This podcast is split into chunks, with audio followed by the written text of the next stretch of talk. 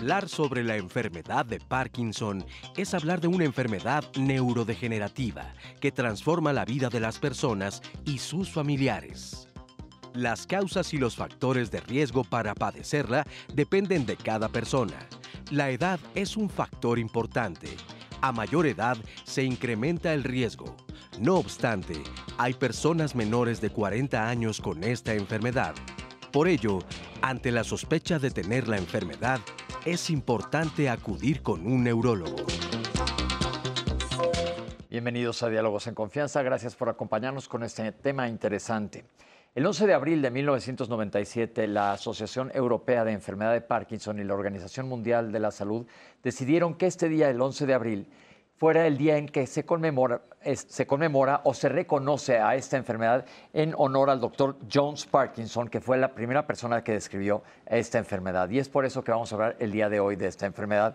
Y para ello nos acompañan nuestros especialistas del día de hoy. En primer lugar, le doy la bienvenida a la doctora Alejandra Calderón Vallejo. Gracias, doctora, por estar aquí con nosotros. Un gusto. La doctora es neuróloga, jefa de neurología del Hospital de Especialidades del Centro Médico Nacional, siglo XXI del Instituto Mexicano del Seguro Social, coordinadora del programa PAI, Código Cerebro e integrante del Comité de Cirugía de Parkinson del Hospital de Especialidades del Centro Médico Nacional siglo XXI.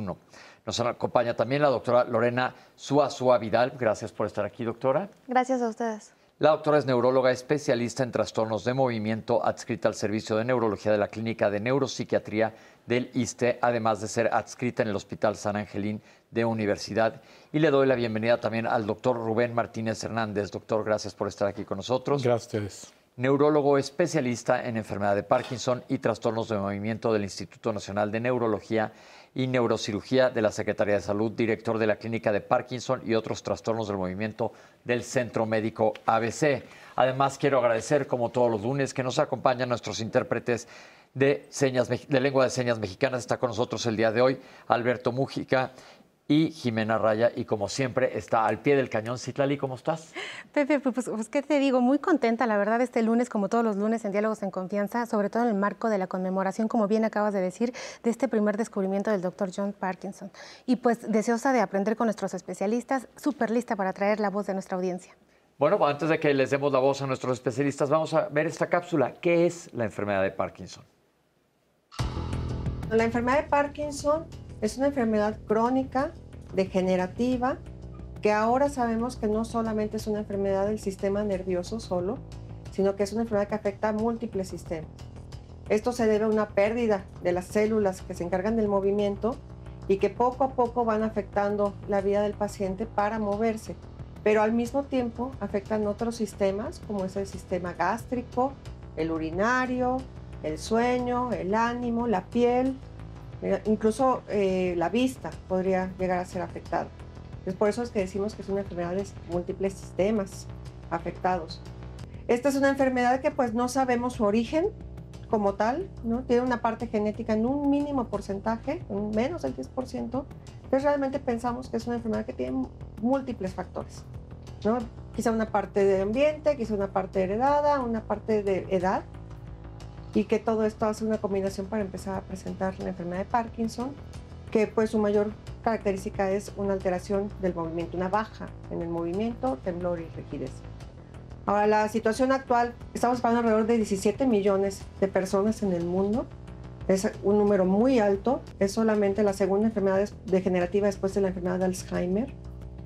Y no es una enfermedad de personas de la tercera edad solamente. Yo creo, yo creo que esto es como lo más relevante. Es una enfermedad que si bien aumenta con la edad, el riesgo se puede presentar entre los 40 y los 60 años de edad de una forma eh, que llamamos idiopática, una forma temprana antes de los 40 años de edad y una forma juvenil antes de los 20 años de edad. Entonces, más o menos se piensa que en México debe haber entre unos 150 a 300 mil personas con enfermedad de Parkinson en estas edades. Afecta prácticamente igual hombres y mujeres un poquito más prevalente en hombres, pero es algo mínimo, no es que sea una enfermedad solamente de, de hombres. Viene en los siguientes años, pues también un tipo pandemia, pero de enfermedades degenerativas, Alzheimer y Parkinson, definitivamente. Bueno, actualmente se están haciendo varios ensayos clínicos para, para tratar medicamentos que sean ya modificadores en la enfermedad. Desafortunadamente con la pandemia todos sufrieron un retraso. Vamos a empezar a ver los resultados de estos yo creo que en este año y en el que sigue. Y por otro lado, eh, el instituto está colaborando con un estudio que se llama Large PD, donde estamos intentando hacer un mapeo genético de la población mexicana, así como latinoamericana, pero en especial la mexicana, para ver qué características tenemos que nos hagan diferentes o no del resto del mundo y que también pudiéramos tener más adelante lo que llamamos una medicina personalizada. Gracias, doctora. Doctores, platíquenme.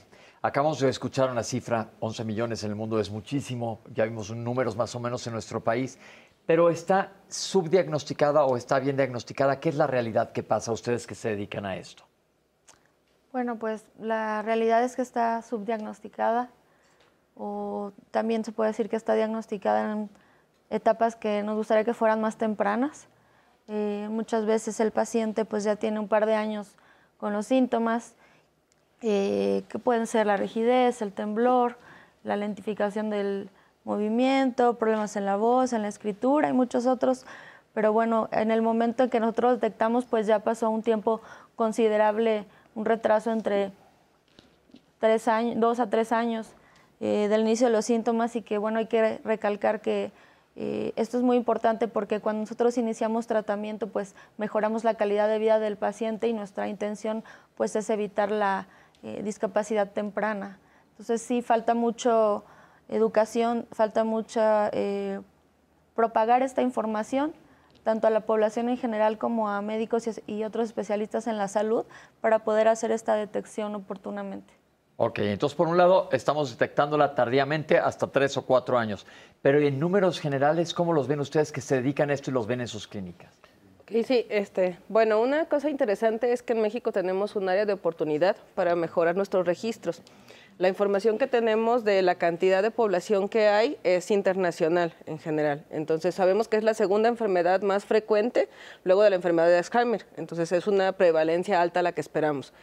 ¿Qué pasa? Que eh, tenemos un área de oportunidad en general en todos los sectores de salud en los que nosotros trabajamos, en que a veces el registro de estos pacientes, qué tan frecuente es, cuál es nuestra prevalencia, no está tan establecido. Entonces tenemos en ese sentido un reto en cuanto a mejorar la prevalencia, la incidencia, la evaluación de qué tan frecuente es esta población, esta enfermedad en nuestra población. Lo que sí vemos todos es que es una enfermedad altamente frecuente, es una enfermedad crónica, como bien dijeron, entonces es una enfermedad que es más común en edades más avanzadas. Sabemos que nuestra población está envejeciendo, entonces la prevalencia va a ser cada vez más alta. Por eso la importancia de que sepamos diagnosticarla. Otra situación es que en ocasiones las personas no buscan la atención porque piensan que son cambios por la edad que una persona empiece a estar más lenta, que empiece a tener cierto temblor, que vean que cambia eh, su expresión facial. Algunas veces piensan que es esperable por la edad y, como comentaba la doctora, tardan en buscar la atención. Entonces, estas cápsulas sirven mucho para informar a la, a la, población qué datos son importantes reconocer, que no es un envejecimiento normal y que tienen que buscar atención. Eh, nosotros como personal de salud pues tenemos este reto de, mejorar un poco nuestras estadísticas y tener datos nacionales. Me parece excelente la iniciativa de buscar nuestra genética, qué diferencia hay entre la genética de otros países y nosotros. Sabemos que somos una población mestiza y está bien establecido que hay factores genéticos que se asocian a mayor prevalencia.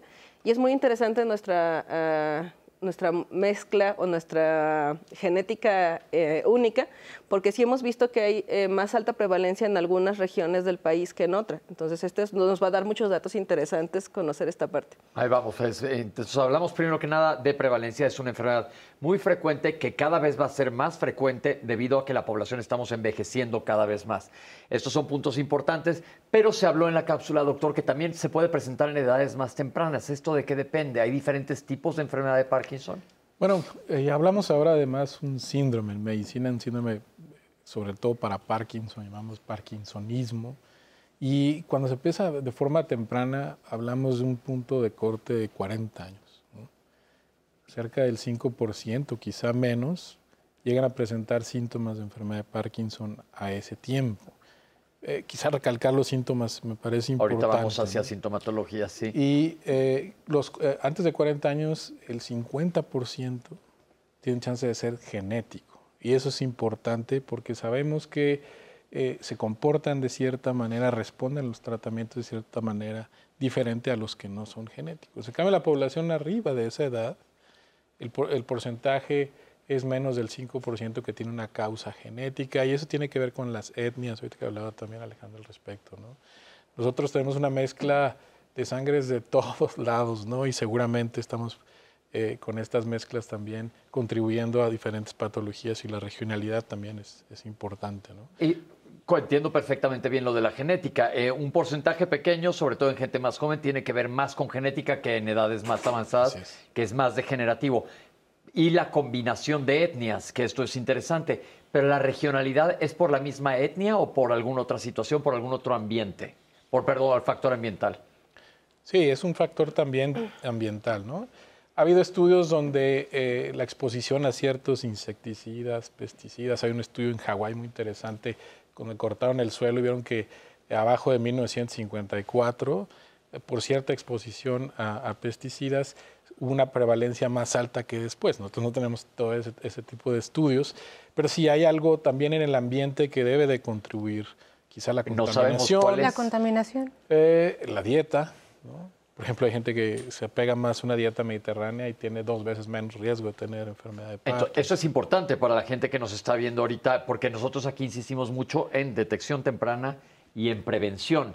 Entonces, sobre todo si hay factores de riesgo que sean modificables, saberlos para poderlos modificar. Una dieta que mm, alta en grasa o una dieta hiperproteica, ¿cuál, cuál dieta es la que se piensa Quizá que puede eso, ¿no? Mira, la observación es al revés. Lo que vemos es que aquella gente que se apegó más a una dieta mediterránea tiene menos riesgo, pero eso no quiere decir que si yo eh, como algo en particular durante mi vida ya estoy condenado a tenerla. ¿no? Es una observación, eh, digamos, de, de atrás. causalidad. más causalidad. Sí, todavía no tenemos estudios que nos puedan eh, orientar puntualmente. Lo que sí sabemos, seguramente después lo platicaremos, es que nuestro intestino participa en el origen de la enfermedad y el medio externo está muy conectado con ello. Quizá esa sea una de las razones. Ok, entonces, punto número uno, es una enfermedad que sí tiene un componente genético, por sobre todo en edades más tempranas. Dos, una dieta sana, que no nada más para el sistema nervioso, sino para todo nuestro sistema, y lo hablamos casi todos los lunes, nos va a proteger, pero no quiere decir que te exente totalmente, es más causal. Es como decir, y lo he dicho aquí varias veces, vivo en la Ciudad de México, respiro este aire, no necesariamente me va a dar, perdón, cáncer de pulmón, pero es un factor de riesgo. Así es. Ahora, ¿qué sucede? ¿Qué sucede? ¿Qué pasa en el Parkinson? Eh, eh, lo interesante con esta enfermedad, como en otras crónico-degenerativas, es que no tiene una única causa, es una enfermedad multicausal o multifactorial. Entonces, eh, tienen que contribuir varios factores para que una persona presente la enfermedad. Hay factores que no podemos modificar y factores que sí podemos modificar. Como decíamos, la genética es algo que no podemos modificar. Se han asociado algunos factores de riesgo a mayor frecuencia de la enfermedad. Por ejemplo, eh, hay un, como decía bien el doctor, hay un parkinsonismo que eh, se encuentra, por ejemplo, en personas boxeadoras. Los traumatismos craneoencefálicos recurrentes ocasionan golpes a la cabeza, ocasionan eh, mayor prevalencia de esta enfermedad. otros factores que se ha visto que también mm, disminuyen el riesgo que digamos que pudieran proteger es el ejercicio regular. Entonces, tanto la alimentación adecuada como el ejercicio aeróbico regular también se han visto que son, digamos que un cierto factor protector en algunas enfermedades neurodegenerativas.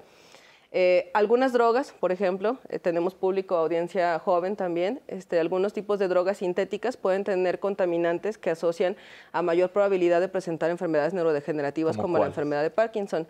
Eh, por ejemplo, no, recuerdo el nombre de alguna. Eh, sí, en, los noventas hubo una epidemia de Parkinson, sobre todo en California, que se ligó a, una sustancia con la que, como se dice comúnmente, rebajaban la cocaína, se llama MPTP. Esa sustancia lo que hace es que mata a las neuronas que producen dopamina. Entonces se pensó que allá habíamos encontrado ya la causa, ahí estaba. En realidad no. Ahora, curiosamente, esa sustancia se utiliza para hacer modelos en animalitos y poder estudiar a la enfermedad, de hecho. Curioso, ok, son de esos hallazgos que pasan coinciden. Cosas Algo parecido pasa con los insecticidas, herbicidas, ¿no? que tienen estas sustancias que matan o pueden matar a ciertas células y por eso predisponen no solamente a enfermedad de Parkinson, a otras enfermedades neurodegenerativas, pero por eso también se considera un factor de riesgo. ¿no? Antes se decía que las personas que eh, venían de lugares rurales expuestos a estos químicos, ¿no? Tenían mayor prevalencia. Ahora sabemos que eso está cambiando, ¿no? que también las áreas urbanas son altamente prevalentes.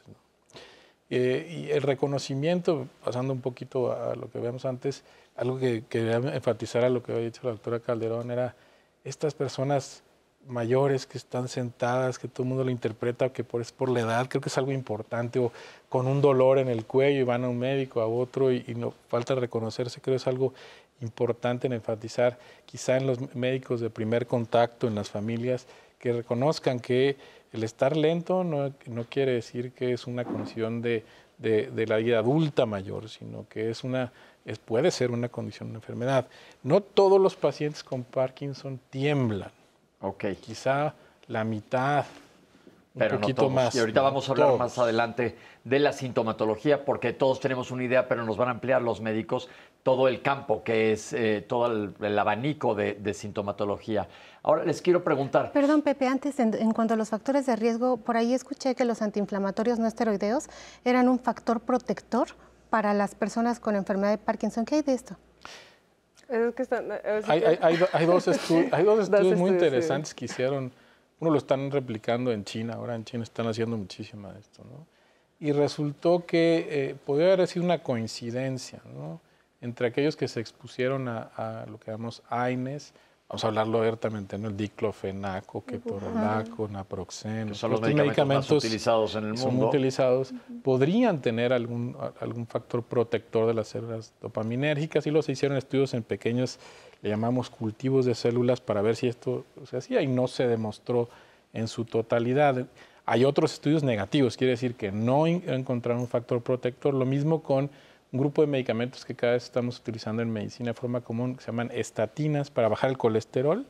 También un grupo en, Alemania y otro en Estados Unidos dijo que era un factor de riesgo y en China resulta que no lo es. Entonces quizá haya una imbricación entre factores étnicos, poblacionales, para pensar que una u otra cosa pudiera este, proteger, pero todavía no son definitivos, yo creo. Parte de la lógica de eso es que en la enfermedad de Parkinson hay un componente inflamatorio, entonces hay un, parte de la neurodegeneración que se ocasiona o de la muerte de esas neuronas tiene un componente inflamatorio, entonces por eso era una teoría de que un antiinflamatorio pudiera tener cierto efecto en retrasar la progresión.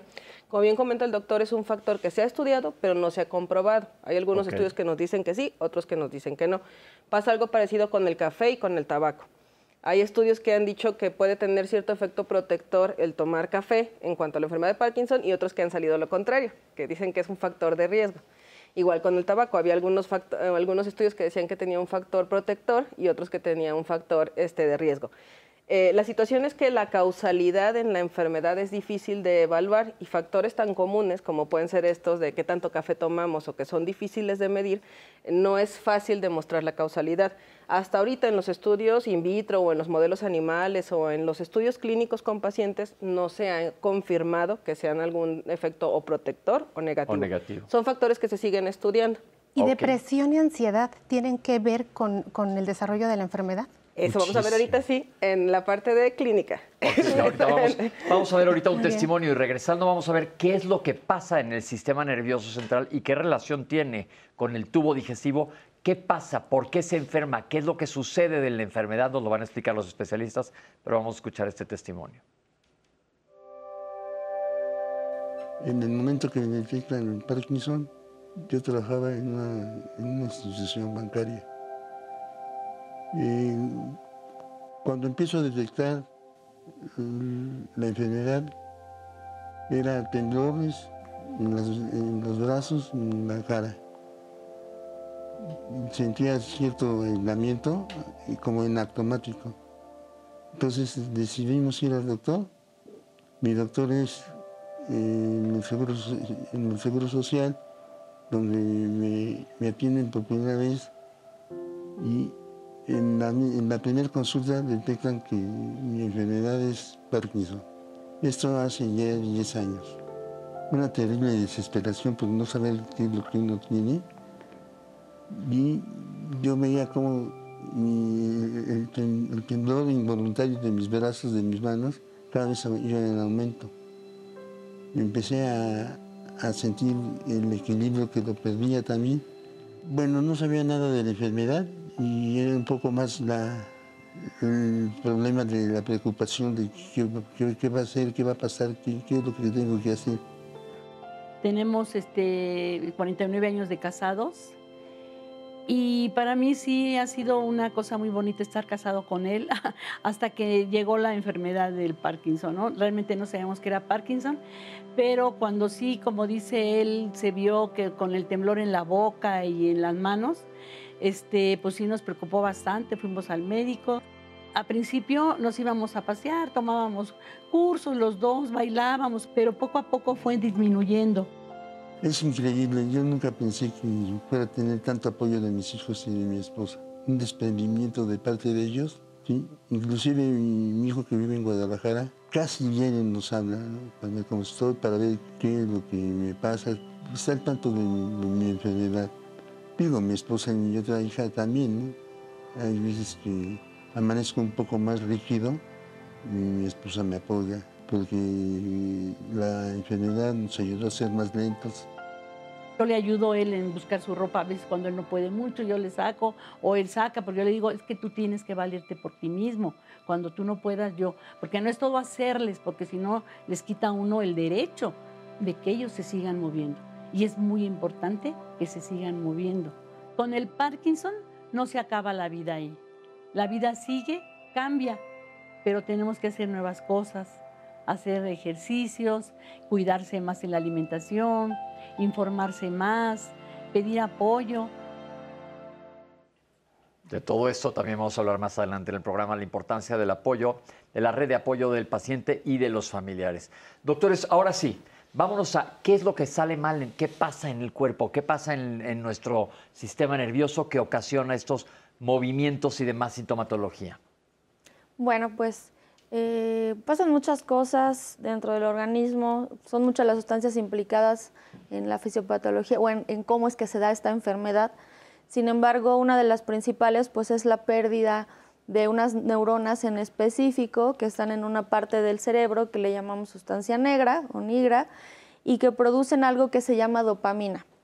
La, dopamina, ¿qué es? Porque lo hemos oído hasta en canciones, pero le preguntamos a la gente qué es dopamina. ¿Qué hace la dopamina en el cuerpo? la dopamina es un neurotransmisor, lo cual quiere decir que lleva información de un lugar del sistema nervioso al otro y esta dopamina eh, estimula ciertos lugares donde la reciben, por eso se llaman receptores, y nos permite tener un adecuado movimiento, nos permite detener movimientos no deseados como lo son el temblor, nos permite también tener una buena postura, movernos bien, pero como bien se hablaba en las cápsulas que se han transmitido, no solamente está implicada en, el movimiento, también tiene mucho que ver con otras situaciones como las emociones, por ejemplo, el, estar o no deprimido, tiene que ver también con el movimiento intestinal, tiene eh, que ver con la función cardíaca, con la función eh, vesical o el control urinario. Entonces, por eso es que se llama eh, a la enfermedad de Parkinson como una enfermedad multisistémica. Bueno, finalmente también hay otros neurotransmisores o sustancias como la dopamina que se van afectando y que tienen que ver eh, con problemas de memoria, que tienen que ver con problemas de regular la presión arterial, pero bueno, en realidad lo principal es la pérdida de estas células que producen dopamina, y por eso nosotros a esta enfermedad, así como al Alzheimer, le llamamos neurodegenerativa, porque se, van, se va degenerando el sistema nervioso, se van perdiendo células y esto pues implica una afección multisistémica. Perfecto. ¿Qué ¿Por qué les pasa esto a estas neuronas productoras de dopamina? Bueno, hay, hay varias eh, eh, teorías al respecto, porque todavía no podemos llegar a una conclusión puntual, pero digamos, lo podemos dividir en seis grandes grupos de, de situaciones. Lo primero, las neuronas no pueden manejar sus propios desechos y terminan intoxicándose con sus propios residuos de proteínas, que son una de las eh, sustancias que hacen que las, eh, neuronas o cada célula tenga una estructura.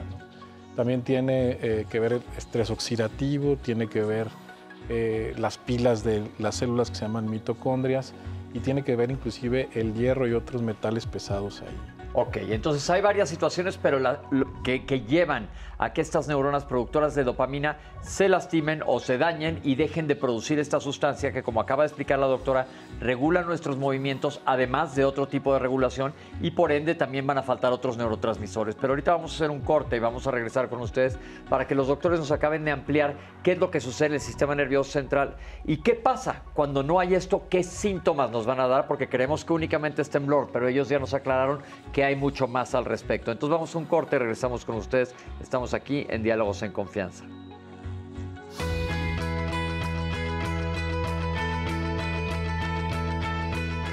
El diagnóstico de la enfermedad de Parkinson es clínico porque se realiza con base a la historia clínica y la exploración física y neurológica de la persona. Gracias por estar haciendo Diálogos en Confianza, un programa realmente importante para la prevención pues, de múltiples enfermedades y por traer sus preguntas, sus dudas, sus inquietudes a este foro con nuestros especialistas. Y voy a traerlas, Pepe, ¿estás listo? Listo. Mira, nos preguntan cuál es la diferencia entre el temblor esencial y por qué no es Parkinson. También nos preguntan si Parkinson es igual, eh, si la enfermedad de Parkinson es igual a Parkinsonismo, si lo denominan de la misma manera, porque la gente está un poco confundida también preocupada por los niveles de dopamina que han estado diciendo en el bloque previo y les preguntan, doctores, pues entonces, ¿cómo me envido los niveles de dopamina que tengo en el cuerpo y cómo saber si yo voy a tener o no enfermedad de Parkinson? Así como también, ¿y cómo elevo mis niveles de dopamina para estar previniendo esta enfermedad y es prevenible? Son las preguntas de nuestro público. También eh, tenemos las llamadas, por ejemplo, Oscar dice que tiene Parkinson hace tres años, pero ha sido en los últimos meses en donde él ha notado que tiene muchos cambios de humor no sabe si se debe a la enfermedad o bien tiene que empezar a buscar otra causa. Eh, también nos pregunta Elia si en verdad el shock inicial de muchas personas eh, es importante y siempre se manifiesta al ser diagnosticadas con enfermedad de Parkinson. Dice que hay muchas preguntas siempre, tanto alrededor de los familiares como los cuidadores, y que es muy importante esta información que estamos dando el día de hoy. Pepe nos dice, ante un diagnóstico de Parkinson, ¿es necesaria una segunda opinión? ¿A quién le creo cuando ya es el diagnóstico contundente? Ernesto nos pregunta si hay una relación entre la enfermedad de Alzheimer y la enfermedad de Parkinson. Mirna Valladares nos dice que a su papá le dicen que tiene un temblor por la edad y que es normal, que los temblores son normales pues con la edad. Y ella está preocupada, les pregunta doctores si al, papá le deben de hacer alguna prueba específica para estar o no conforme con ese diagnóstico, para darle un poco de tranquilidad. Tenemos también una llamada anónima que nos pregunta si el olor este, si la pérdida del olfato es una manifestación temprana de enfermedad de Parkinson y nos preguntan qué esperanzas tiene una persona que ya tiene el diagnóstico con enfermedad de Parkinson, cómo saber cómo le va a ir a una persona, doctores. Y bueno, quiero invitarlos a nuestro programa semanal de Diálogos en Confianza y les promociono el día martes. Mañana estarán platicando así aquí de recreación familia. Es un tema muy interesante, ya que en estas formas de convivir sana y armoniosamente, seguro que hay secretos para la salud. No se lo pierda el día de mañana con nuestros compañeros conductores y especialistas. Y para seguir platicando el día de hoy en este foro, vamos a ver el testimonio de Brenda. Eh, mi papá fue diagnosticado aproximadamente hace nueve años en una consulta regular con su médico, le hicieron unos estudios y ahí fue cuando la doctora detectó que ya tenía eh, pues en el brazo un poco de rigidez y fue cuando nos recomendó que asistiera al neurólogo para que le hiciera pues ya estudios mucho más específicos y a partir de ese momento fue diagnosticado ya con enfermedad de Parkinson. En un principio este, nos tuvimos que informar porque en mi familia no había habido casos de, esta enfermedad como tal, pues eh, ha estado medicado y yo creo que el, medicamento ha hecho que, la enfermedad no se acelere tanto como, como en otros casos. Ha sido atendido correctamente, ha tenido terapias de rehabilitación para no perder esta movilidad pero el, yo creo que el pico, y lo platicamos muchas veces entre familia, que tuvo mi papá este, fue ahorita con la pandemia. Nuestro principal objetivo como familia es tratar de darle una mejor calidad de vida. Evidentemente, eh, con todo este tiempo que ya lleva enfermo, pues han sido diferentes etapas. En la etapa en la que estamos ahorita, este, las noches ya, ya tampoco descansa, por, ya son dolores y son cosas que antes no tenía. Este, mi mamá empezó a tener este, ahorita mucha carga en el día y en, y en la noche. Entonces, ver la manera en la, en la que todos podemos como, pues, este, apoyar, pues ahora en este caso a mi papá y también a mi mamá, que es, la, es su cuidadora principal, ¿no? Y, este, y tratar de, que tenga una mejor calidad de vida. Mi papá ha encontrado en esta enfermedad actividades que le dan pues tranquilidad, puede hacerlas, ¿no? Este, de, con mucho ánimo y una de ellas ha sido la pintura. Desde antes de que ya no pudiera manejar, porque hubo como un cambio muy drástico en el antes y en el después de que ya no pudiera manejar, él acudía a unas clases de pintura aquí, muy cerca de aquí, y le encantaba este, estar pintando de una fecha a otra, eh, los médicos decidieron que ya no era viable que él pudiera manejar.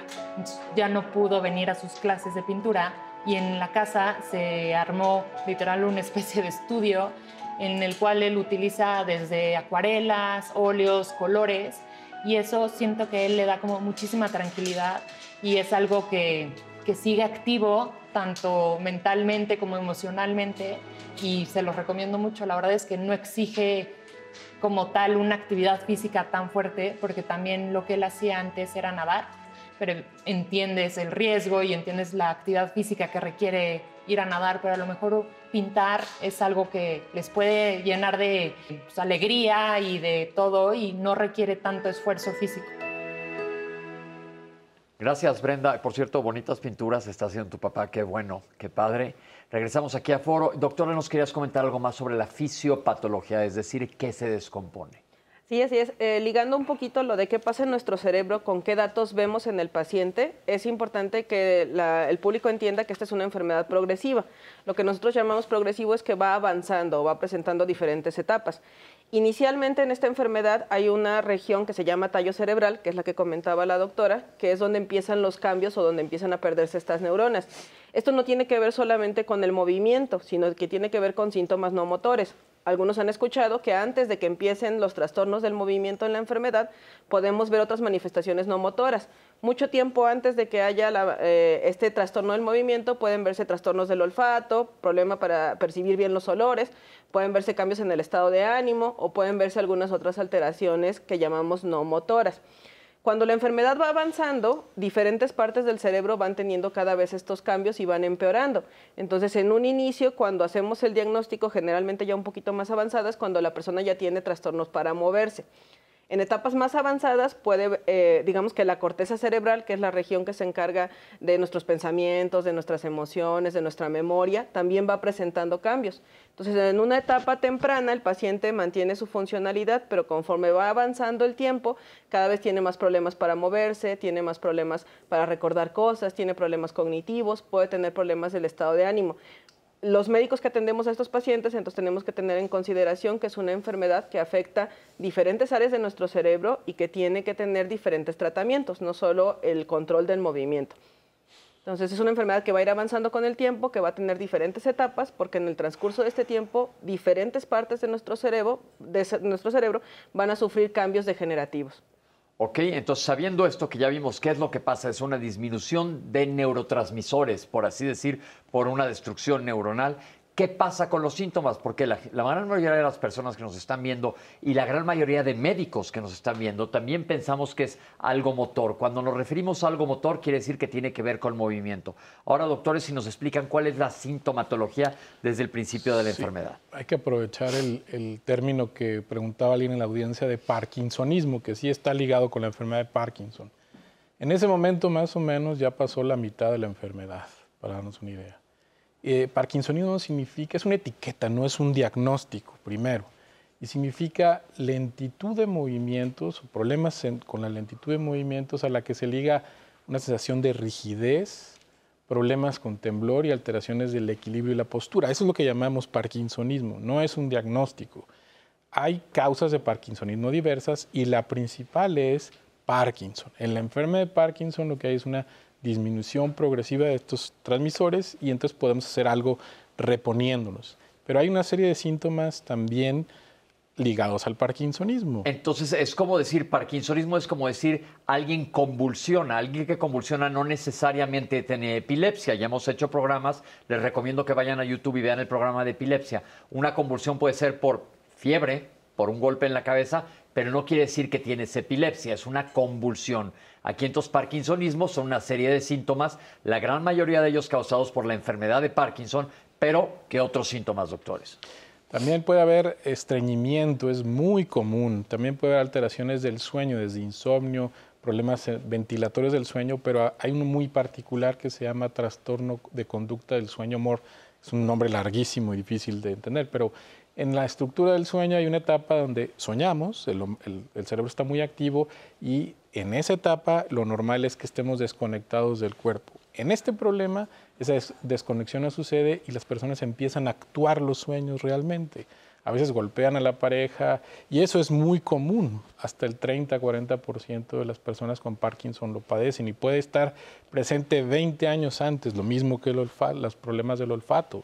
Entonces esos son rasgos que también ya nos permiten ahora identificar quizá de forma más temprana la enfermedad, pero el diagnóstico lo seguimos haciendo con los síntomas que llamamos motores, quizá desafortunadamente. entonces vamos a desglosar un poquito, porque todo el mundo nos ha pasado que estamos dormidos, soltamos una patada. Ah, claro.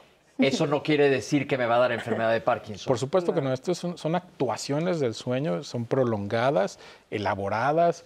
Las personas a veces parece que están trabajando, están en, una pelea, pero una pelea elaborada, a veces se pueden levantar, ¿no?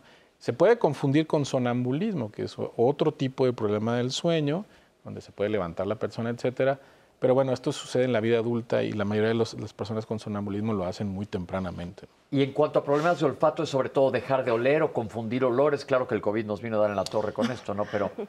Sí, porque muchos pacientes con COVID, sobre todo en las primeras etapas, lo tuvieron. Es una disminución de la olfacción, pero la mayoría de los pacientes lo reconocen con los sabores. Nosotros, eh, eh, eh, los sabores primarios, lo dulce, lo salado, eso no se pierde. Pero en realidad el sabor es una combinación entre olfato y gusto. Y el perder esa, esa capacidad de reconocer un buen café, el vino, lo que comemos a diario es lo que primero salta, ¿no? Y tienden a cambiar la dieta, a hacerlo más dulce, por ejemplo, ¿no? O más primaria, ¿no? El tipo de, de dieta que llevan y eso puede ser hasta muy molesto, ¿no? De hecho, muchos de ellos se quejan así. Y cuando llegamos, ahora sí, a los problemas motores, ¿qué vemos? ¿Qué ven? Porque esto también es importante, nos ven muchos médicos generales que probablemente yo soy internista y no me siento capacitado a lo mejor para diagnosticar. ¿Qué debemos de fijarnos como médicos y que la gente lo sepa también? Bueno, además de, eh, en el sentido de explorar al paciente, porque sabemos que el el diagnóstico es clínico, o sea, es, yo reviso al paciente. Muchas veces los pacientes es que no me han hecho estudios, ¿cómo pueden saber que tengo Parkinson? Pues porque cumple con los criterios clínicos que nosotros ya conocemos, de, que los que más utilizamos son de la Sociedad de Movimientos Anormales, la Sociedad Internacional. Entonces, eh, aparte de esto, el interrogatorio es súper importante para hablar de esto que nos comentaba el doctor Rubén.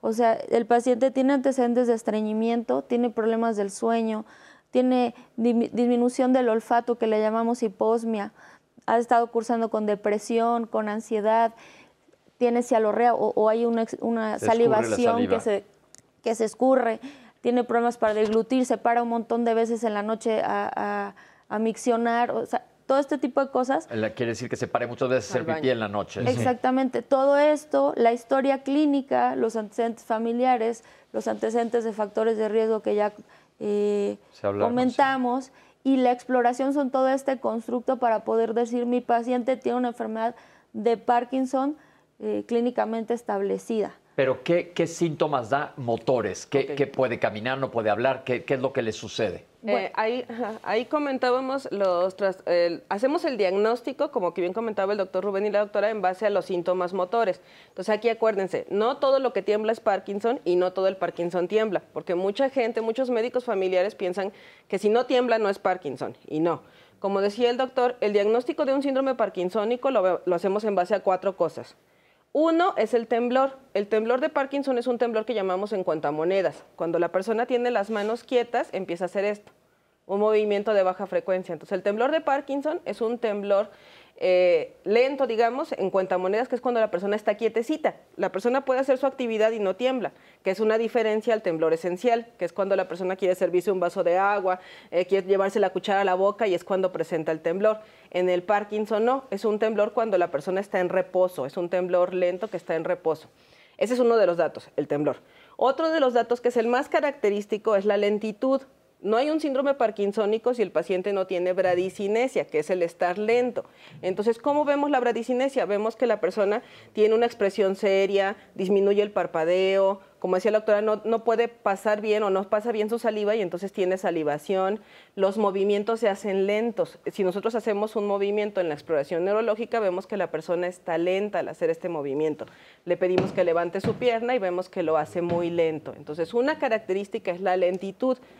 Eh, la bradicinesia, entonces, el temblor. La tercera cosa es que están rígidos y por eso comentaba el doctor que a veces van a buscar al traumatólogo, porque como el paciente tiene aumento de su tono muscular, la rigidez es que está más tieso, está aumentado su tono muscular, cuando la persona presenta esta contracción, tiene dolor. Entonces, muchos pacientes que empiezan con Parkinson, que generalmente es asimétrico, o sea, empieza de un lado, una pierna, un brazo, y va progresando, piensa que está tenso y busca al acupunturista y busca al traumatólogo. Entonces, la rigidez, la bradicinesia, el temblor y el último dato es la inestabilidad postural.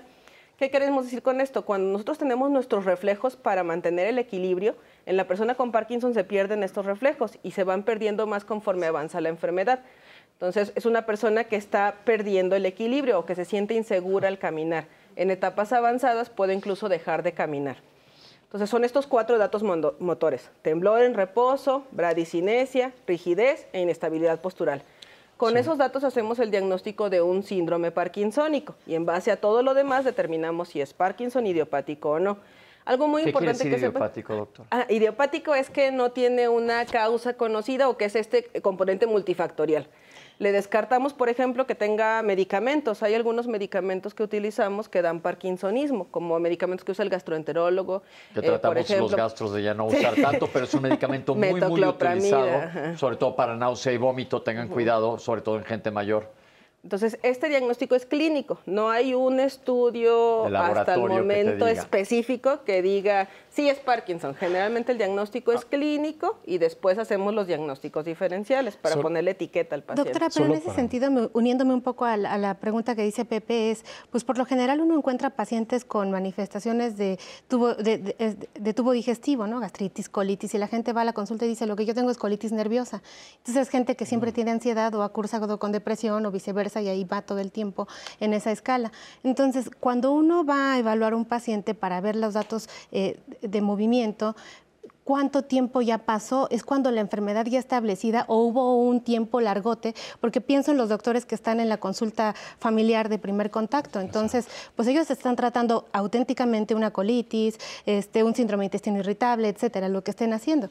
Pero para empezar a ver esos trastornos es porque tienen un, un tiempo perdido. Y entonces, porque a los pacientes, ¿cómo se pudiera hacer un diagnóstico temprano en un paciente que tiene las manifestaciones clínicas que la doctora nos comenta en un principio? Ese, ese ha sido todo un esfuerzo que la sociedad que pertenece a nosotros, Internacional de Parkinson, ha tratado de reconocer a través de eh, sumar ciertos síntomas y darle un peso a otro y poder reconocer de forma temprana. yo sí quisiera también contribuir con que estos datos de parkinsonismo no es igual a Parkinson. A veces solamente el tiempo nos puede decir exactamente si es uno o es otro. La respuesta a los mismos tratamientos que proponemos y el descartar otras entidades también nos hace afinar. Por eso es eh, entiendo yo muchas veces que la persona con esta sintomatología llega con el médico o el especialista y quiere esa respuesta de forma inmediata y no siempre la podemos lograr, ¿no? Es una enfermedad que progresa lenta. No, todos los síntomas, no, no todos estos cuatro síntomas cardinales se presentan en el mismo tiempo. Puede ser que alguien empiece sin temblor, pero con un problema para escribir o para hacer algunas cosas finas en su coordinación o con un dolor en el hombro por la rigidez y entonces no es fácil de reconocimiento. Si, por ejemplo, afecta el lado izquierdo de su cuerpo y, él es dominante con el derecho, entonces es más difícil identificarlo. No, no se trata de hacer una, un juicio a quien lo identifica, ¿no? sino estar más alerta de que estos síntomas van progresando y hay que, y hay que tenerlos siempre en cuenta. ¿no? Entonces la cosa es sospecharlo. Exacto. Eh, tomando su punto, no hay hasta el momento un estudio que usted diga, tengo alguien con colitis, tengo alguien deprimido. ¿Cómo voy, a, saber si va a ser Parkinson? tengo a alguien con hiposmia. ¿Cómo voy a saber si va a ser Parkinson? porque hay otros datos. Eh, no hay hasta ahorita, o sea, algún estudio. Como es el doctor, se han hecho muchos esfuerzos, e, e incluso con eh, PET, con un estudio que es este para, más enfocado como a buscar cáncer o algunas otras cosas, pero hasta ahorita solo podemos hacer el diagnóstico hasta que el paciente tiene los datos motores. Una situación es que no tenemos algún medicamento que evite la enfermedad. Entonces, no tengo ahorita, en este momento, un estudio que me prediga que va a ser Parkinson y no tengo algún estudio que evite que, le que tenga la enfermedad. ¿Qué tengo yo ahorita? Tengo los datos para decir, este paciente tiene un síndrome parkinsónico, parece un Parkinson idiopático y tengo el tratamiento para que, como decían los testimonios, su calidad de vida sea mejor. Para que si el paciente está temblando, tiemble menos, para que si está rígido, esté menos rígido, si tiene estabilidad postural, estrategias para ayudarle con esto, para que si está deprimido, le demos tratamiento sintomático, si tiene dificultades para vaciar la vejiga, pues manejemos esa parte, si tiene hipotensión ortostática, que cuando se levanta se marea, demos tratamiento para que no se ande cayendo. Entonces, hasta ahorita eh, lo que tenemos los médicos especialistas es la forma de diagnosticar la enfermedad y de darle tratamiento para mejorar la calidad de vida de ese paciente. ¿Qué es lo que vamos a ver ahora? Tenemos esta cápsula de las etapas del tratamiento, que es justo lo que la doctora nos está comentando. Vamos a verla. Cuando un paciente empieza con la enfermedad de Parkinson, puede no enterarse que está empezando con ella. Tenemos una etapa que llamamos premotora de la enfermedad, donde puede haber síntomas como es el trastorno conductual del sueño. Esto es que la persona actúe sus sueños, hable, llore, grite, patee, pero dormido. O sea, él no se va a enterar, sino la pareja es la que nos avisa. Que haya alteraciones del olfato, que poco a poco se pierda. No es una pérdida total, es una disminución del olfato, estreñimiento, algo crónico, y trastornos del ánimo depresión, ansiedad. Esa es como la primera etapa premotora. Cuando se juntan eso sabemos que alguien está en riesgo para la enfermedad de Parkinson. Avanza y ya tenemos la fase motora, donde ya tenemos una alteración de lentitud, rigidez o temblor, o las dos, y alteraciones para caminar. En otra etapa más adelante ya tenemos otros síntomas que nos afectan, como puede ser ya incluso la memoria, alucinaciones ya en etapas muy avanzadas, o alteraciones para pasar los alimentos o los medicamentos. En general decimos que la enfermedad de Parkinson tiene cinco etapas. Entonces, bueno, la primera etapa es una afección nada más de un lado del cuerpo. La etapa 2 es afección de los dos lados. La etapa 3 es alteración del equilibrio. En la 4 necesitamos ayuda para caminar, un bastón, una andadera. Y la etapa 5, pues estamos prácticamente en silla. Estas son etapas funcionales que realmente con el tratamiento se van pues cambiando, no, no tienen que ser exactamente de esa forma. Puede uno pasar de la etapa 3 a la 1, dependiendo del tratamiento. Yo creo que esto es muy importante porque si hay una enfermedad en donde es muy preciso el tratamiento, es, este, doctores, ¿nos pueden hablar un poco sobre la farmacología de este tratamiento? Claro. Bueno, la farmacología es diversa porque no solamente vamos a atender la situación motora, ¿no? Eh, vamos a atender también el resto de afecciones que tiene el paciente en otros órganos y sistemas. Si bien la base del tratamiento va enfocado eh, a esta deficiencia de dopamina, donde podemos usar como tal eh, un medicamento que, que, seguramente lo han escuchado, pues es el más, el más viejo, es el más potente, es el que usamos más en el adulto mayor, llamado levodopa, pues también existen otras posibilidades eh, con otros fármacos que actúan justo sobre estos receptores de dopamina sin ser propiamente dopamina.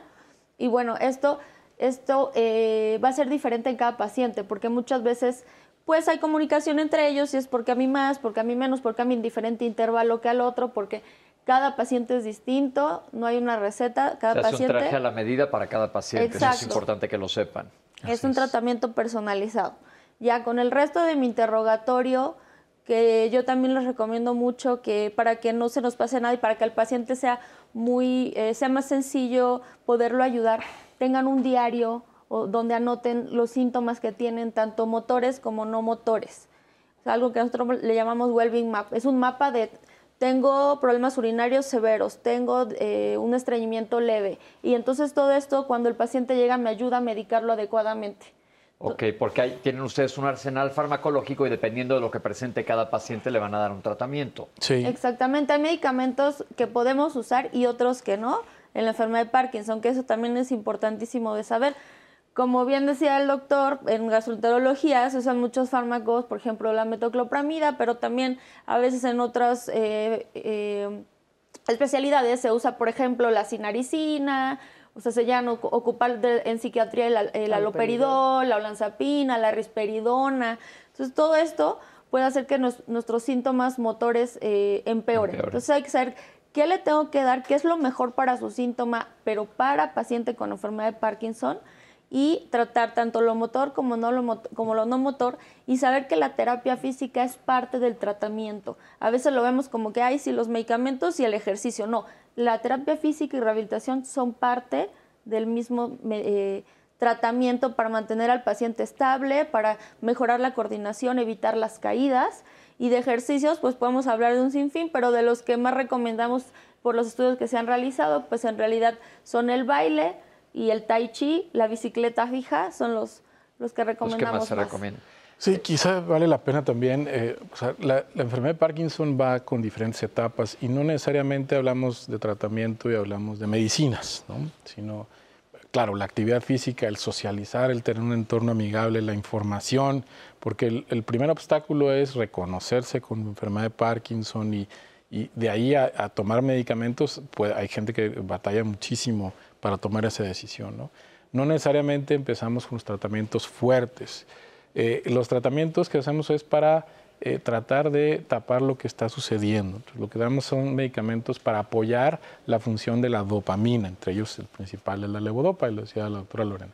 Pero también hay otros medicamentos que contrarrestan los efectos eh, de la misma levodopa o de la dopamina cuando en etapas avanzadas, por la enfermedad y por la necesidad de mayor dosificación, empiezan a tener efectos como una duración menor del, del, efecto, como movimientos involuntarios. Es muy famoso este actor Michael J. Fox, que además tiene una fundación muy importante, donde tiene varios movimientos involuntarios y hay que contrarrestarlos y ayudarle a veces a las personas que lo tienen. ¿no? Entonces, dependiendo de la etapa, de la situación, inclusive de la edad, hay medicamentos que jóvenes antes de los 60 años, 50 años los toleran muy bien, pero en adultos no los van a tolerar, aunque pueden ser buenos para mejorar, digamos, el desempeño de todo el día, ¿no? Pero pueden afectar la parte cognitiva, pueden afectar otras funciones este, autonómicas que llamamos que es la función del cuerpo. Entonces, sí, yo creo que tú lo dijiste perfecto. Es, nosotros somos más un sastre, un buen sastre que hace un traje a la medida. Y un traje a la medida no es un traje perfecto, al contrario, es un traje que tiene una manga más corta que la otra. ¿no? Y es lo que hacemos. Por aquí, otro poquito por allá. Pero vamos a hacer un corte. Esto es lo importante del manejo farmacológico, tiene que estar dado por un especialista. Pero vamos a un corte, regresamos con ustedes para ver qué más hay de enfermedad de Parkinson.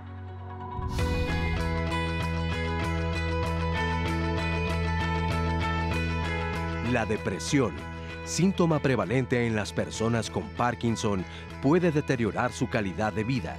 Por ello es importante recibir apoyo psicológico. Seguimos aquí este lunes dialogando en confianza. Esperamos que estén aprendiendo tanto como nosotros el día de hoy de nuestros especialistas de este importante reto de salud pública que es la enfermedad de Parkinson. Y bueno, voy a traer más de sus dudas y comentarios a nuestro foro. Tengo un testimonio muy interesante, doctores, que justo resume tanto lo que ustedes han dicho en el programa. Dice que esta mujer está muy triste porque siempre fue una persona muy regular en las consultas médicas, siempre sana y de, repente empezó un poco más lenta, temblaba un poco más de las manos, pero fue al médico y le hicieron estudios, resulta que efectivamente ella tenía un problema de columna, estaba recta, nos dice, por unas hernias, entonces estuvo en tratamiento de rehabilitación por lo menos un año y muy apegada y muy, muy estricta en el tratamiento. Dice que mejoró un poco con estas terapias, pero le preocupaba mucho porque ella se hacía un poco lenta y no dormía bien. No sabía por cuál era bien el motivo de sus síntomas, hasta que un buen día se metió a internet y entonces puso sus datos, sus manifestaciones y vio el interés de ir al neurólogo y sorpresa, tenía enfermedad de Parkinson. Entonces, pues gracias, gracias por este gran testimonio que resume muchísimo. Nos preguntan también si esto es de adultos mayores nada más o a qué edad se puede presentar. Eh, Paulo nos llama para preguntarnos, además del neurólogo, que otro especialista puede guiarles acerca de esta enfermedad. Otra llamada anónima nos dice que le acaban de diagnosticar enfermedad de Parkinson, está muy perdida, confundida, no sabe qué hacer, a dónde actúa, con quién va, una persona que además de todo no tiene ningún tipo de derecho a biencia. Esther dice que su hermano tiene 57 años y recibió el diagnóstico de esta enfermedad. Se preguntan él y su familia, cómo va a evolucionar esta enfermedad y si va a disfrutar algunos de los años más sin grandes síntomas. Otra llamada de Lulu nos dice, cada persona con enfermedad de Parkinson la experimenta de manera diferente. Hay que estar siempre de la manera del doctor. Mireya Muñoz nos dice, ¿hay pruebas que confirmen esta enfermedad o el diagnóstico solamente se basa en las manifestaciones clínicas? Otra pregunta acerca del tratamiento es hasta cuántos medicamentos debemos de tomar para no movernos tanto. Yo tomo tres y sigo temblando. Menos, pero sigo temblando. ¿Cuántos tengo permitidos? También nos preguntan si esta condición es hereditaria y la pregunta del millón, el CBD, es bueno para tratar la enfermedad de Parkinson y eh, cómo le hago si tengo para saber si yo tengo avanzada la enfermedad de Parkinson. Por otra parte, tenemos una pregunta que nos dice el paciente, la persona que nos ve, que el doctor le ha propuesto una cirugía del cerebro. Le llamó talomotomía. ¿Esto es bueno? Si me quitan el cerebro, ¿voy a estar curado? Es en esa área justo del cerebro, son las preguntas de nuestro público, así como también qué se sabe de la estimulación eléctrica transcraneana para poder ayudar a las personas con enfermedad de Parkinson. Y bueno, quiero invitarles el próximo lunes a que se quede a dialogar en confianza porque en salud vamos a platicar sobre problemas testiculares, un tema muy relevante para jóvenes, adultos que no se lo puede perder. Le esperamos aquí y el día de hoy vamos a ver cómo acompañar a un paciente que vive con enfermedad de Parkinson en esta cápsula. Vamos a verla. Es necesario que el paciente con Parkinson tenga una rehabilitación eh, frecuente, posiblemente por toda la vida, pero que además de ser física sea conductual.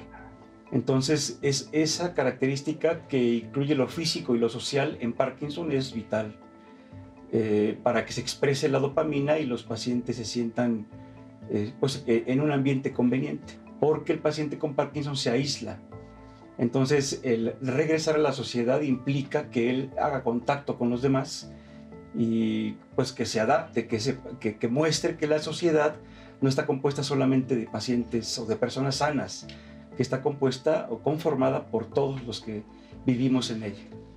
Hay un maestro argentino, Federico Micheli, que nos decía hace ya varios años que al paciente con Parkinson, como médico, hay que quererlo. Cuando uno le pregunta su vida cotidiana, eh, los aspectos que él hace, a qué se dedica y todo eso, entonces se siente eh, aceptado y eso le permite eh, quizá mejorar si el, médico lo atiende bien.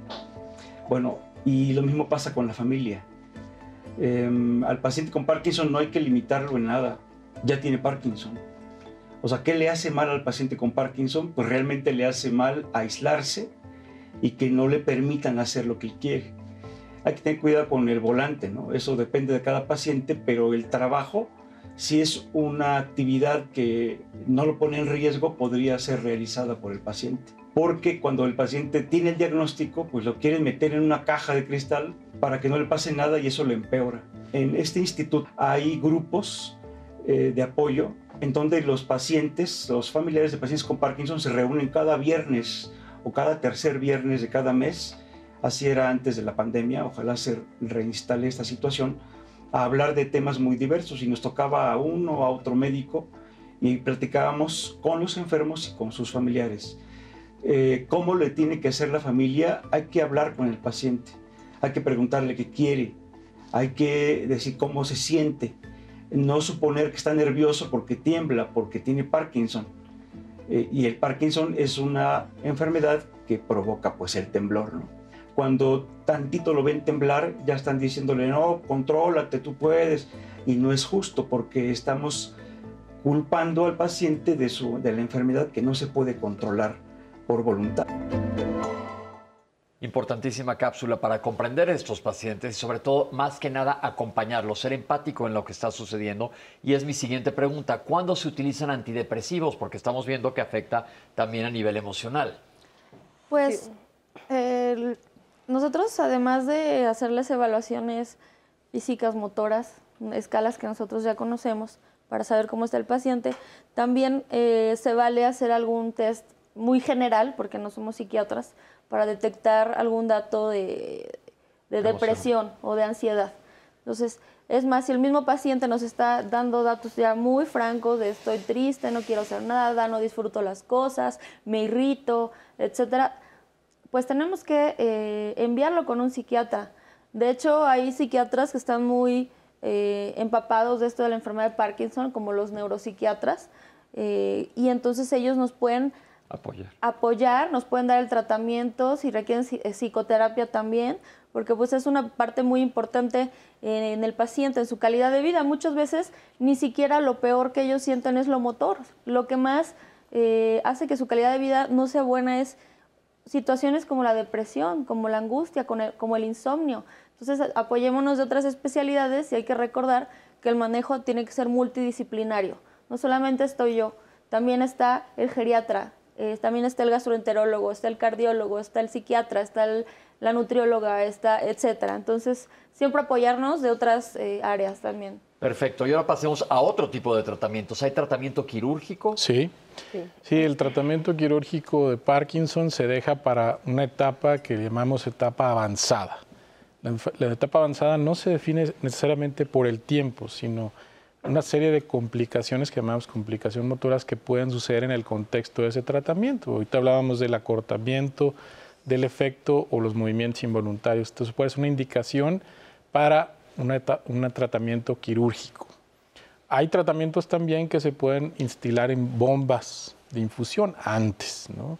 Ahora va a haber uno de levodopa. Aquí en México tenemos una sustancia que se llama apomorfina.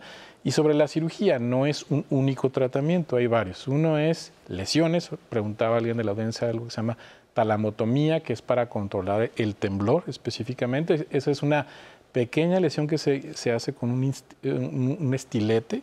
Debo decir que debe ser un neurocirujano funcional especializado y hay muy pocos en el país que realmente lo hacen y se deja una lesión muy pequeña, milimétrica, muy asertiva para el control de estos síntomas en esta circuitería de los movimientos. Y el otro es la estimulación cerebral profunda. Ahí colocamos una especie de marcapasos, unos cables pequeños que tienen unos anillos que generan un campo eléctrico que eh, programamos a través de equipo muy especial y se aloja en una parte del cerebro que tiene que ver con el control de los movimientos y que se afecta por la falta de las sustancias de que hablamos antes de la dopamina.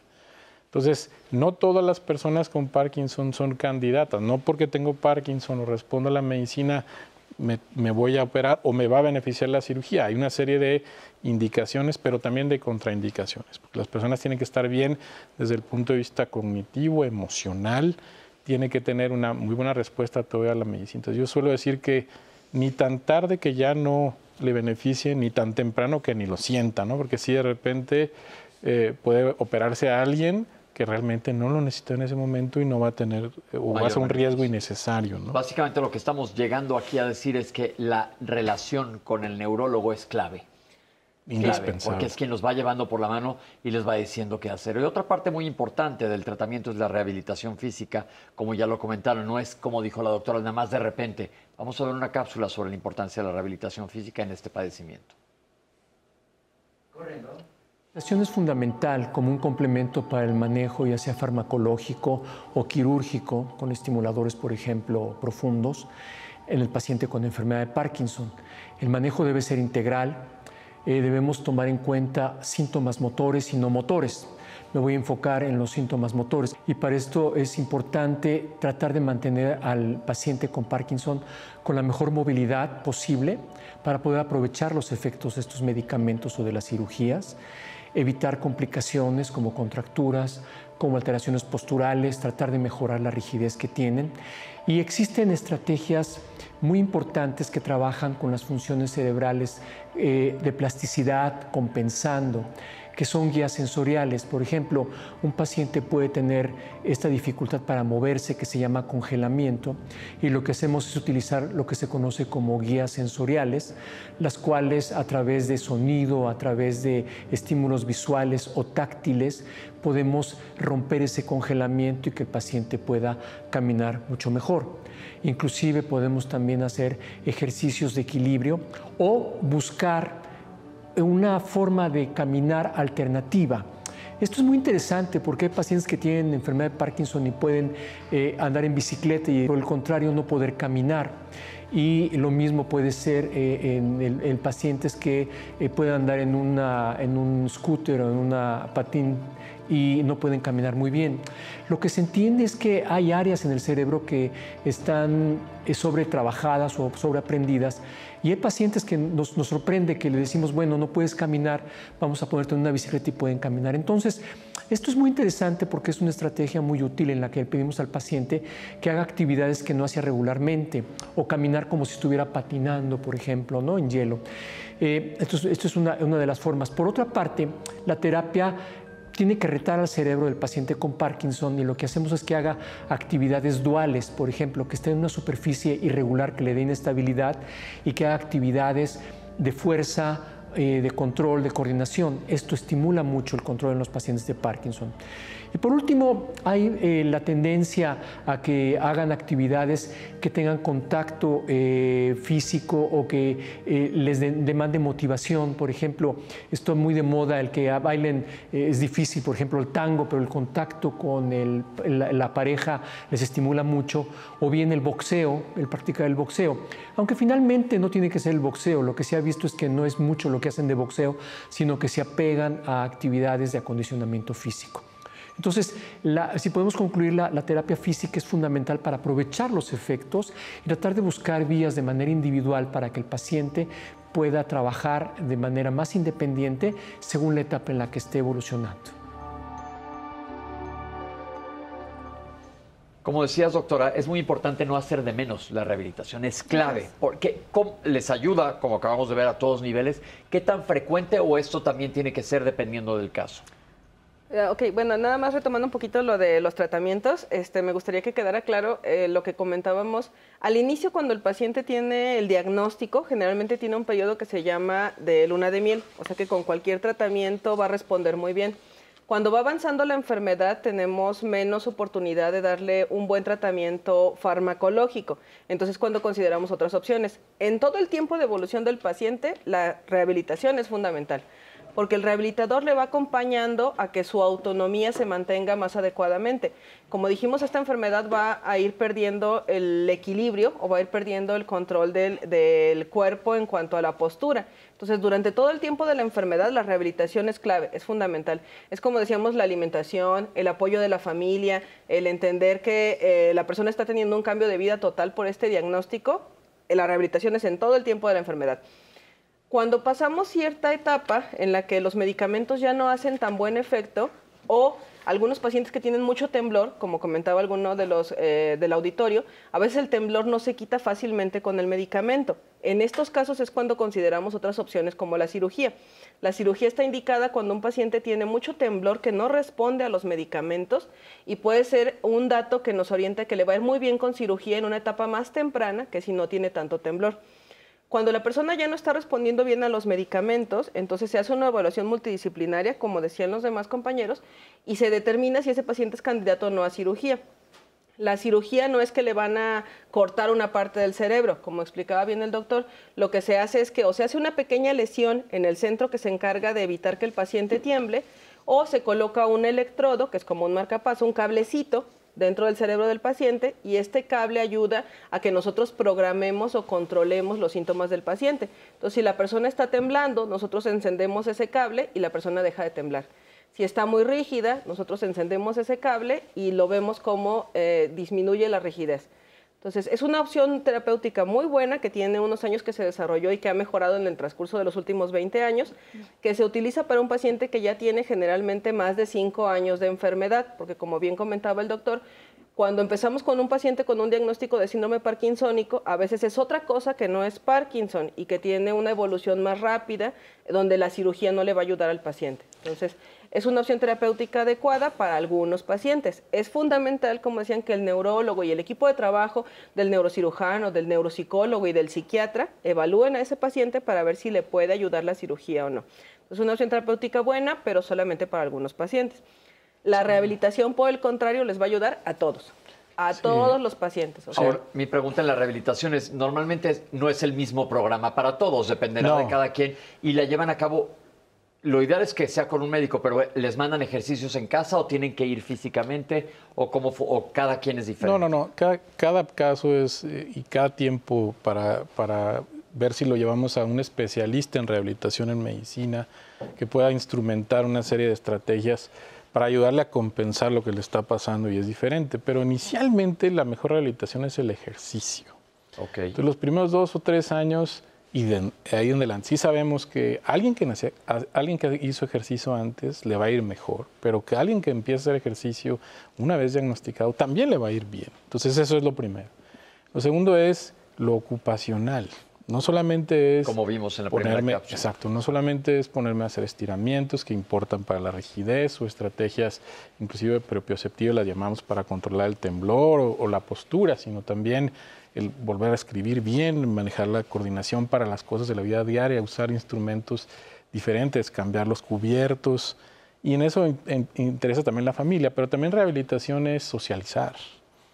Es ir a un lugar, es estar en comunidad, es, es, el entender que no solamente soy yo el que está con esta afectación y que la familia los acompaña. ¿no? Por ahí platicaban los compañeros del Instituto Nacional de Neurología, esto, estos grupos de apoyo, también eso es rehabilitación. Entonces, y bueno, sí, para cuando alguien, eh, muchos años después de que empezó, llega a tener problemas de la postura y del equilibrio que requiere un entrenamiento específico y aparatos, bueno, hay centros de rehabilitación públicos, como el del Instituto Nacional de nosotros, o privados que tienen esos, estos instrumentos. Pero cada quien, y yo creo que aquí los neurólogos son los que llevamos manos para ir guiando a esa persona. Sí, hay ejercicios en YouTube, hay inclusive me atrevo a decirlo porque la comunidad, por ejemplo, de madrileña de Parkinson tiene una serie de de ejercicios en etapas iniciales, pero yo creo que no es solamente eso, ¿no? Hay que es verlo con una perspectiva. Es un tratamiento completo, integral, de, desde diferentes ángulos. Ahora una pregunta, porque aquí hay algo, el peso es bien importante, el control de peso. Sí. ¿Qué pasa con los pacientes? ¿Dejan de moverse mucho? ¿Qué hay con la relación con obesidad y sobrepeso? Pues tiene mucho que ver, sí tiene que ver con la movilidad. Un paciente que tenga una obesidad importante pues va a tener más dificultad para tener un buen equilibrio se van a agregar otras cosas porque recordemos que nuestro paciente con enfermedad de Parkinson, pues todos sus síntomas no solo son atribuibles a la enfermedad, o sea, también pueden tener otras cosas, pueden tener, son pacientes regularmente, aunque no siempre mayores, entonces pueden tener desgaste articular de las rodillas, pueden tener hernias en la columna, pueden tener neuropatía o, o afección de los nervios porque son diabéticos, entonces Ah, como decía el doctor, es muy importante el ejercicio, pero ya una vez yendo con, este, eh, con esta terapeuta física, pues me va a ayudar a manejar mis síntomas del Parkinson y otros síntomas agregados de otras enfermedades que me están dificultando tener una buena respuesta a mi tratamiento. Perfecto. y ahí en relación al peso, yo también no sé cómo estén en sus clínicas, pero muchas veces tenemos mucho paciente desnutrido.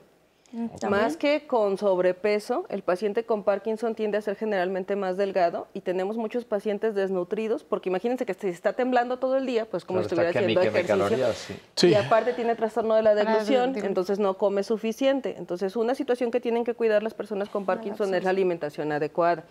Cuando la persona avanza en la enfermedad, también puede llegar a presentar trastornos de la deglución, que lo ponen en riesgo de que haga una neumonía por aspiración o de que deje de comer porque tiene miedo de ahogarse y entonces se nos desnutre el paciente. Sí, la mayoría de los pacientes, al contrario de lo que pasa con otras actividades degenerativas, son delgados. Tienen una pérdida de la masa muscular muy importante y eso disminuye la fuerza y la capacidad inclusive para rehabilitarse pero además los pone en riesgo esa baja de peso para complicaciones propias de los medicamentos, como los movimientos involuntarios.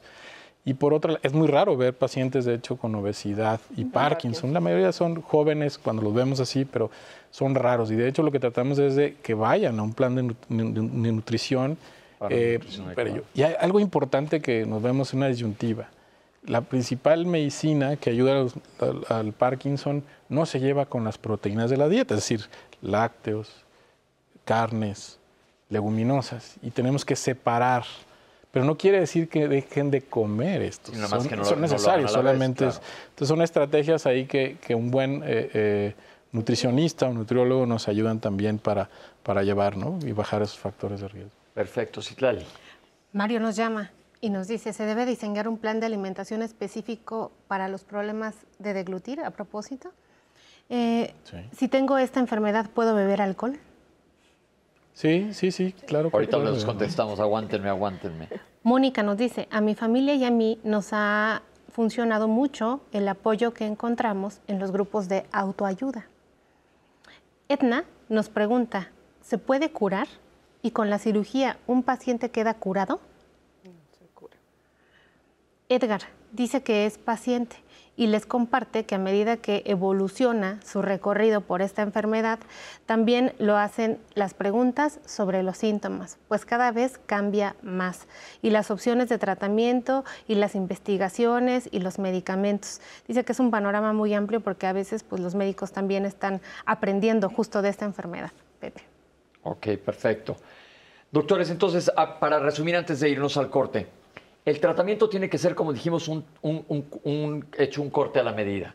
Primero que nada es un tratamiento farmacológico y al principio como se entra en una etapa de luna de miel que parece que mejora mucho, pero es esperable que después de un tiempo no, no les funcione tanto. Esto es bien importante que lo digamos porque la gente va a decir, no, pues ya no me sirve lo que me están dando. Esto es esperable y entonces es cuando entran otras maniobras terapéuticas. Pero es clave, como dijeron los doctores, que desde el principio se tenga un plan alimentario desarrollado y un plan de ejercicio y rehabilitación dependiendo de cada caso siempre va a ser tu neurólogo el que te va a ir llevando de la mano a ti o a tu familiar para decir qué es lo que sucede. Y lo que es muy real, y lo vamos a ver regresando del corte, es la importancia de los grupos de apoyo, porque sí ayudan mucho tanto al familiar como al paciente a adaptarse más a vivir con lo que está sucediendo, que es la realidad, que hay una pregunta y las van a contestar más adelante, no se cura, se trata. Si evoluciona la enfermedad y los doctores se dan cuenta que podrías beneficiarte de un tratamiento quirúrgico, te van a ofrecer las diferentes opciones y te va a decir qué es exactamente lo que más te funciona en tu caso específico. Recuerden que aquí es un abanico muy grande de signos y síntomas y de diferentes grados de la enfermedad. Entonces tiene que ser el neurólogo que te vea a ti, que te diga específicamente qué es lo que necesitas. Nosotros vamos a un corte, regresamos y vamos a contestar sus preguntas. No se vayan.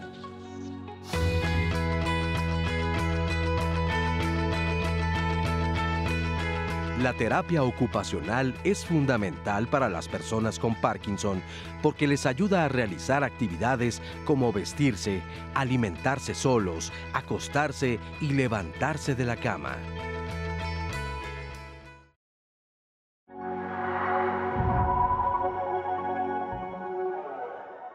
La realidad es que está subdiagnosticada o también se puede decir que está diagnosticada en etapas que nos gustaría que fueran más tempranas. Muchas veces el paciente pues ya tiene un par de años con los síntomas, la rigidez, el temblor, la lentificación del movimiento, problemas en la voz, en la escritura. Cuando nosotros iniciamos tratamiento, pues mejoramos la calidad de vida del paciente y nuestra intención pues es evitar la eh, discapacidad temprana. Y falta mucho educación, falta mucha eh, propagar esta información tanto a la población en general como a médicos y otros especialistas en la salud. Sabemos que es la segunda enfermedad más frecuente luego de la enfermedad de Alzheimer. El registro de estos pacientes, qué tan frecuente es, cuál es nuestra prevalencia, no está tan establecido. Lo que sí vemos todos es que es una enfermedad altamente frecuente, es una enfermedad crónica, como bien dijeron, entonces es una enfermedad que es más común en edades más avanzadas. Sabemos que nuestra población está envejeciendo, entonces la prevalencia va a ser cada vez más alta. Por eso la importancia de que sepamos diagnosticarla. Antes de 40 años, el 50% tiene chance de ser genético. Y hay algo también en el ambiente que debe de contribuir, quizá la contaminación. La contaminación. Eh, la dieta. Un parkinsonismo que eh, se encuentra, por ejemplo, en personas boxeadores. Los traumatismos craneoencefálicos recurrentes ocasionan golpes a la cabeza, ocasionan eh, mayor prevalencia de esta enfermedad. Este, algunos tipos de drogas sintéticas pueden tener contaminantes que asocian a mayor probabilidad de presentar enfermedades neurodegenerativas como la enfermedad de Parkinson. No todos los pacientes con Parkinson tiemblan. Ok. Quizá la mitad.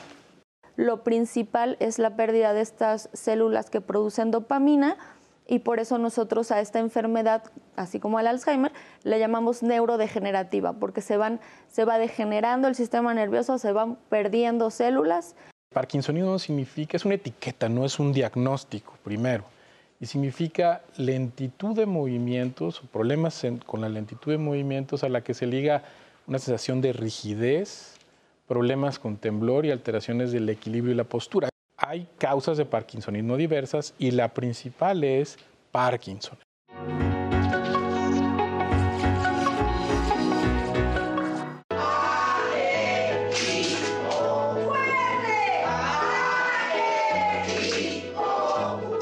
AMPAC es una asociación civil que tiene como finalidad, como objetivo, reunir y apoyar a personas que padecen del Parkinson, eh, que es algo que los afecta profundamente, para darse mutuo apoyo en el sentido de aspecto físico de la enfermedad y el aspecto psicológico y moral que tiene.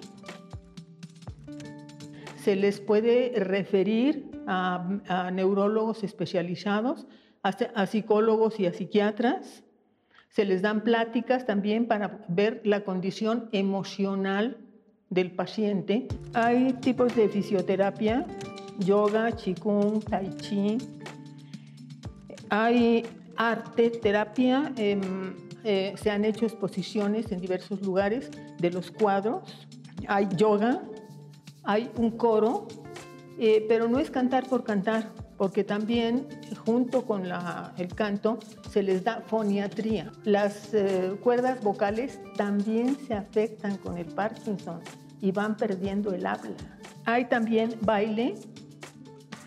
Curiosamente, el baile que se enseñaba, se enseñaba porque ahorita se suspendió en AMPAC era tango, que no es nada fácil de bailar, pero es muy bueno porque incluye muchos movimientos y lo que tiene que hacer el paciente de Parkinson es moverse. El Parkinson no se cura, pero se puede seguir gozando de una vida más completa, más integral, si nos movemos. Y hay este, muchas personas que por la necesidad tras de la pandemia de que utilizáramos los, los medios virtuales para comunicarnos, eh, se fueron contactando y se trató de continuar dándoles todos los servicios posibles, dadas las circunstancias de la, de la pandemia, para que eh, siguieran en contacto y recibieran esa atención. Y en este momento tenemos reuniones con personas que están en Mérida o que están en Argentina, tenemos gentes en España, en Estados Unidos, en Venezuela, y en diversos estados de la República. Eh, AMPAC tiene una cuota muy modesta y así todo hay quienes no la pueden pagar completa y hay quienes no la pueden pagar en absoluto, pero se les da el servicio. Otra de las actividades de apoyo de AMPAC a las familias y a los pacientes es que se consiguen donaciones de medicinas, porque las terapias, los medicamentos, el tratamiento de los enfermos de Parkinson es muy caro. Los invitamos a que nos ayuden a ayudar, que nos ayuden con lo que tengan, con lo que puedan. Antes que nada queremos felicitarlos y agradecer en nombre de todas las personas que sufren de esta enfermedad y de sus familiares. Hacen una labor muy grande. Doctores, ¿qué experiencia, más bien sus pacientes, qué les dicen de lugares como este? Bueno, pues, los pacientes se sienten mucho mejor cuando están con un grupo de apoyo. En lo personal, pues eh, tenemos un grupo eh, que se llama Durango, que inicialmente estaba en ese hospital, pero que eh, se pueden unir cualquier, cualquier paciente, cualquier hospital público o privado, donde tenemos estas actividades de eh, pláticas, de apoyo psicológico, rehabilitación, eh, hablamos sobre nutrición y todo lo que comentaron en la cápsula. Y los pacientes realmente se acercan a nosotros a, a decirnos que están muy satisfechos, que se ha mejorado mucho su calidad de vida y les enriquece mucho compartir sus experiencias con otros pacientes afectados con la misma enfermedad, con entre los mismos familiares y cuidadores, y esto, bueno, empodera al paciente teniendo más herramientas para conocer qué es la enfermedad, qué va a esperar, qué necesita hacer, y este empoderamiento se ha visto que ayuda mucho a, que el desenlace de la enfermedad pues sea lo mejor posible. Pues, ¿Y dónde los encuentran? ¿Dónde están? Eh, nos pueden contactar por internet o podrían... ¿Cómo eh, los buscan? Así como Grupo Durango, eh, Grupo Durango para enfermedad de Parkinson, y si no, eh, ya después que, que, muestran nuestros correos electrónicos, con mucho gusto podrían eh, escribirme y yo podría eh, poderlos incluir. Exacto. Yo veo indispensable que cada comunidad de médico y paciente tenga un grupo como este. Nosotros tenemos en el Centro Médico ABC también un grupo, en la ciudad de Chihuahua tenemos otro, el de Mérida, que es que quizá el que tiene más tiempo. Pero las asociaciones locales en cada una de las entidades del país creo que van desarrollando estos grupos y además hay una red ahora que les comunica y les hace compartir experiencias para ello, ¿no? Lo que platicaban sobre el empaque es la más conocida, la más grande, es fundamental, ¿no? Conocer a alguien más como yo, que tiene una condición así, que no estoy solo, que hay otras familias que llevan y además un centro de información donde nosotros mismos, neurólogos, otros médicos, nos comunicamos de una manera más amable que a veces en la consulta donde estás recibiendo el diagnóstico y estás en un hábito difícil, ¿no? Entonces yo creo que, que estas, estas formas de terapia a través del baile, el tango, el tai chi, eh, son geniales, ¿no? Y la experiencia que he tenido yo de recibir la información y de participar es, es, es formidable, ¿no? Formidable. Perfecto.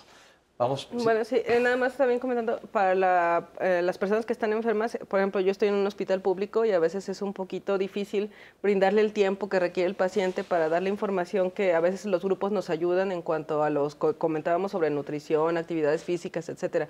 A veces no hay un rehabilitador especializado que tengamos a la mano para mandar al paciente y en estas comunidades se les brinda un plus a toda esta situación que tiene el paciente. Todo y que, es suma.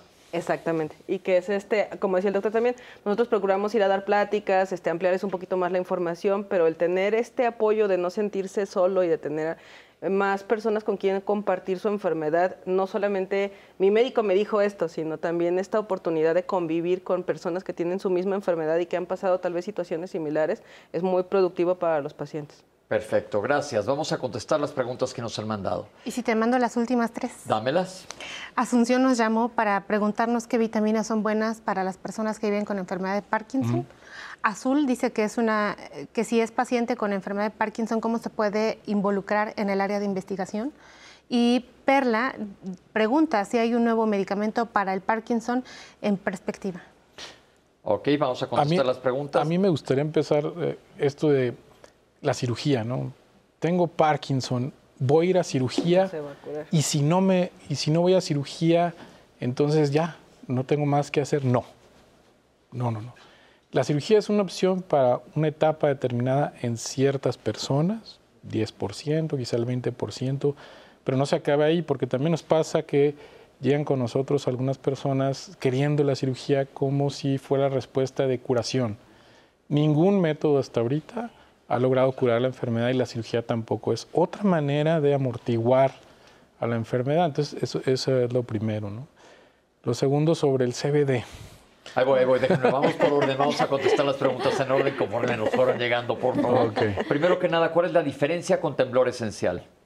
Bueno, es, eh, no es tan sencillo a veces hacer el diagnóstico diferencial, pero sí podemos comentar ciertos aspectos que nos pueden ayudar un poquito a reconocerlo. De hecho, la doctora ya nos había dicho uno, que bueno, el temblor está en reposo, en rolling pill, en cuanto a monedas, es, es clásico de la enfermedad de Parkinson, mientras que en, el temblor esencial el temblor se da más cuando tenemos ciertas posturas, cuando tenemos alguna acción, por ejemplo, tomar una taza, eh, tomar azúcar, etc. Eh, eh, también, bueno, va a agregarse otras cosas en la enfermedad de Parkinson, aparte del temblor, lo vamos a ver lento, puede o no haber rigidez, puede haber alteraciones de la postura, de la marcha. Y en el temblor esencial, pues realmente no esperamos encontrar estos otros. Va a predominar el temblor, eh, puede haber temblor en la cabeza, puede haber temblor en la voz, puede haber temblor de lengua, de cara, incluso puede haber temblor en el tronco al estar eh, de pie. Y bueno, puede haber cierta... Eh, inestabilidad de la postura, pero leve. Son datos sutiles de, de una afección cerebelosa. Perfecto. Eh, diferencia con Parkinsonismo, ya se explicó, les vuelvo a decir, Parkinsonismo es un síndrome que no necesariamente es enfermedad de Parkinson, sino son síntomas, hay que descartar otras causas. ¿Cómo mido mi dopamina para ver cómo está? Ok. No hay un estudio de sangre para medir la dopamina. Y voy a ser muy claro porque nos hemos topado en la clínica de repente personas que llegan con mediciones en sangre de dopamina. Eso, eso no, no es. existe. Esa es una, eh, es ¿Y de una falsa. Les tomaron el pelo, digamos En pocas palabras, son. eso es lo primero. Segundo, indirectamente, nosotros lo que hacemos es medir en el consultorio a través de lo que llamamos escalas clínicas. Hacemos una serie de maniobras y esa es una manera que nos damos cuenta cómo va respondiendo o no. Y tercero, sí hay, eh, me parece que Alejandra lo comentaba antes, un estudio que se llama PET, la tomografía por emisión de, de positrones, que es un, es un estudio que se hace solamente en ciertos especializados, en algunos de los hospitales privados, en el Instituto de Neurología, en la UNAM y fuera de, la Ciudad de México, en Monterrey, Guadalajara, pero que requiere un marcador muy, muy especial para medir cómo se está produciendo la dopamina.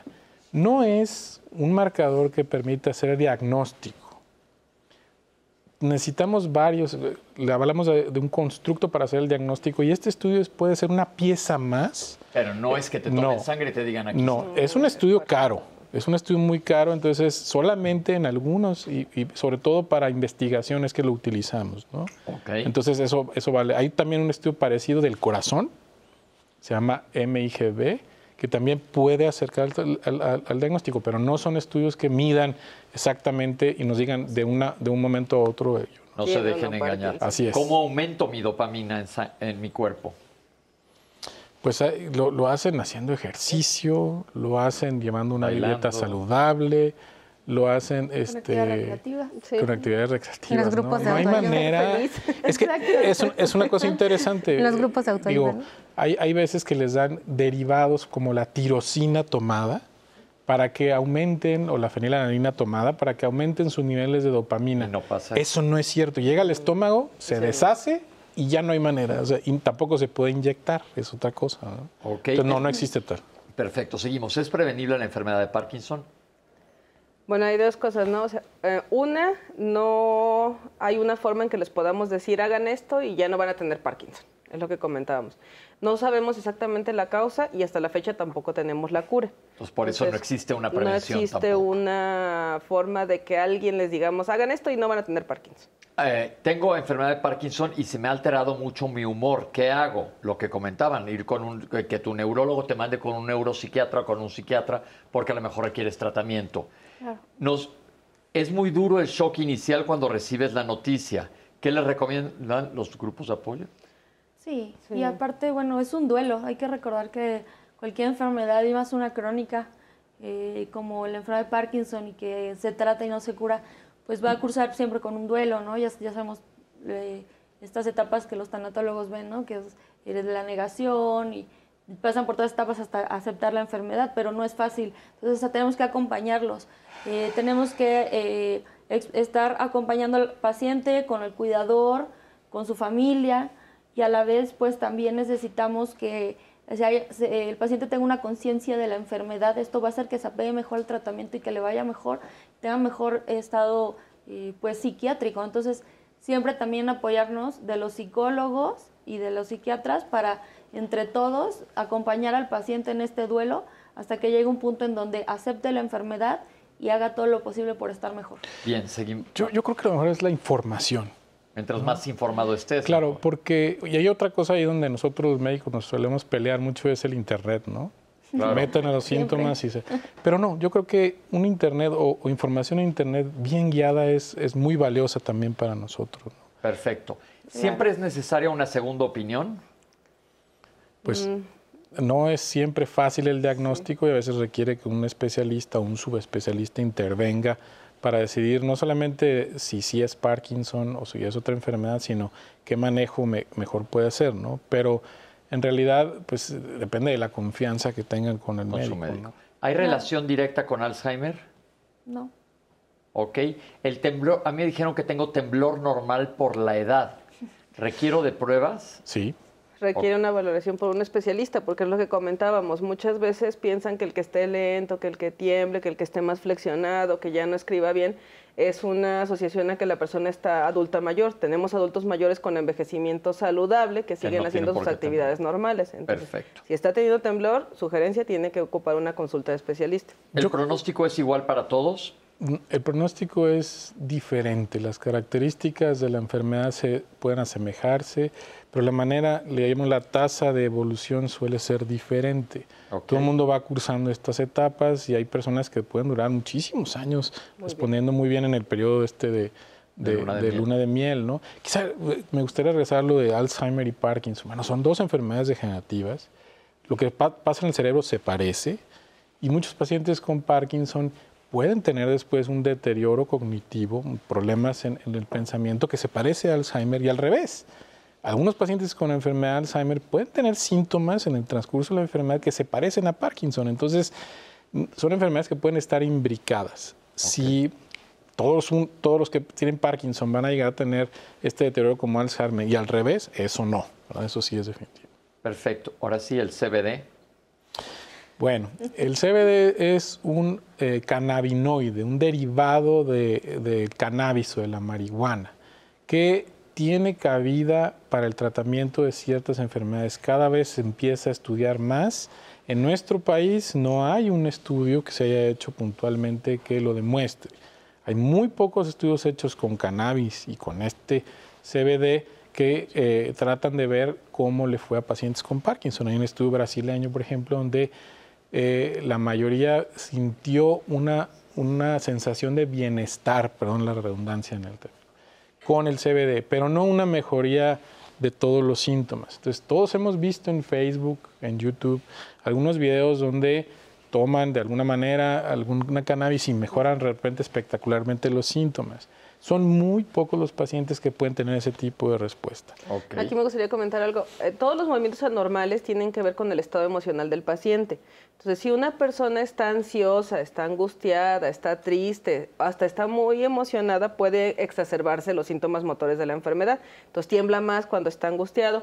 Eso lo vemos con los pacientes porque dicen, es que no quiero salir porque cuando alguien me empieza a ver, me angustio y empiezo a temblar más. Entonces, en cierta forma lo que ponga al paciente feliz o tranquilo le va a disminuir el movimiento, pero como comentaba el doctor, no hay algún estudio que ahorita nosotros podamos recomendar que algún tipo de sustancia recreativa le pueda ayudar al paciente. Entonces, y la parte del cannabidiol, que solamente es una parte de la sustancia, se ha hecho en algunos estudios, pero no tenemos información ahorita que nos diga que le va a ayudar al paciente. Y sí cabe decir, ¿eh? muchas veces en el mercado, porque ahora ya empieza a haber mercado, se vende esta sustancia CBD como si fuera pura.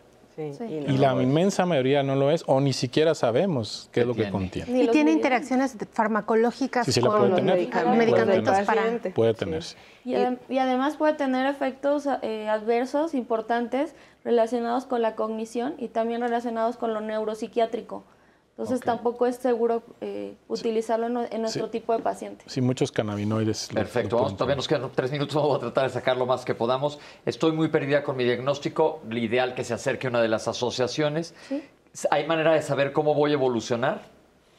Pues eh, podemos hacer una predicción en función a qué edad empezó, que, con qué síntoma empezó, pero la verdad es que lo mejor es el acompañamiento e ir, viviendo y mejorando su calidad de vida. No, porque siempre me preguntan, oiga, ¿y cómo voy a estar en 10 años, en 15 años? No, mejor vamos a preocuparnos cómo estás ahorita, mejor para que en esos 10 años sigas estando así de bien. Ok. ¿Hasta cuántos medicamentos puedo tomar para el temblor? Porque tomo tres y aún sigo temblando. Pues no hay como un número, exacto. La dosis también se tiene que ajustar al paciente y bueno, pues también eh, hay otras, otros tratamientos en pacientes con temblor resistente a, la levodopa, como el que mencionaban los doctores, como es la cirugía, pero como lo que lo queremos recalcar, es solo para pacientes candidatos, no es para todos. La talomotomía ya lo comentó el doctor, pero no es que te quiten el cerebro, eso es muy importante, no se quita para nada. La estimulación eléctrica transcraniana funciona? Hay nuevos estudios. Este es un aparato que no entra en la cabeza, sino que está situado en, a los lados y se da, se ejerce una corriente eléctrica a través del cerebro y se ha visto en varios trastornos del movimiento que pueden al menos transitoriamente mejorar algunos síntomas. pero no todavía está en estudio, lo mismo que la magnética transcranial, la estimulación magnética transcranial, que es otra alternativa, pero que no ha sido contundente. ¿Qué pasó con la cirugía? Perdón, doctora. Es decir, eh, nada más estoy comentando sobre la estimulación magnética transcranial, que sí, eh, bueno, se ha visto que puede ayudar, pero a, a otro tipo de, de manifestaciones como son la depresión, resistente a tratamiento y en algunos pacientes que tengan algún comportamiento obsesivo compulsivo. Ok, ¿qué pasó con la cirugía del doctor Madrazo alrededor de los 80s, 90s?